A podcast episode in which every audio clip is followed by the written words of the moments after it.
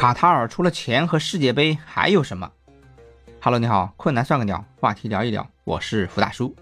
上一回啊，咱们说到卡塔尔土豪砸了两千两百亿美元举办了世界杯，全世界的目光都集中在了卡塔尔。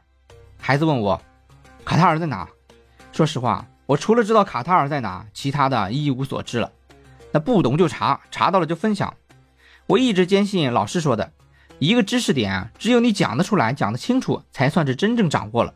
这一次啊，咱们就聊聊卡塔尔，除了钱和世界杯，还有什么？卡塔尔可是世界上最有钱的国家，它是亚洲西部的一个阿拉伯国家，位于波斯湾的西南岸的卡塔尔半岛上，与阿联酋啊和沙特阿拉伯接壤，海岸线长五百五十公里，属于热带沙漠气候。卡塔尔拥有着相当丰富的石油和天然气资源。天然气总储量为世界第三。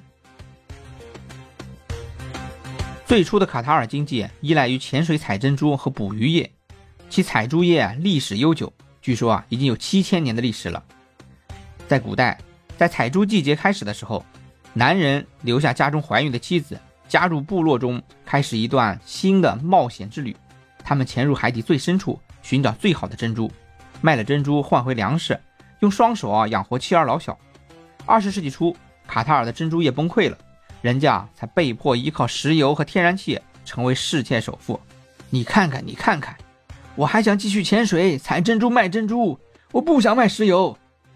不，你必须为全世界提供石油。其实你穷的只剩下钱。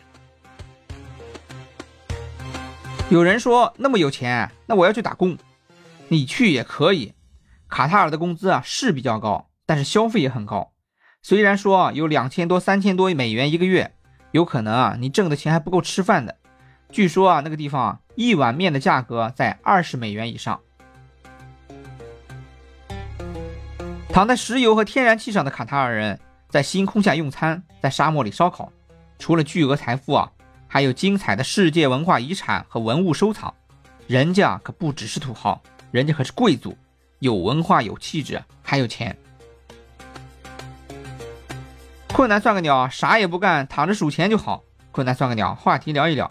下期话题啊，咱们说一说卡塔尔的王子们，敬请期待，再见。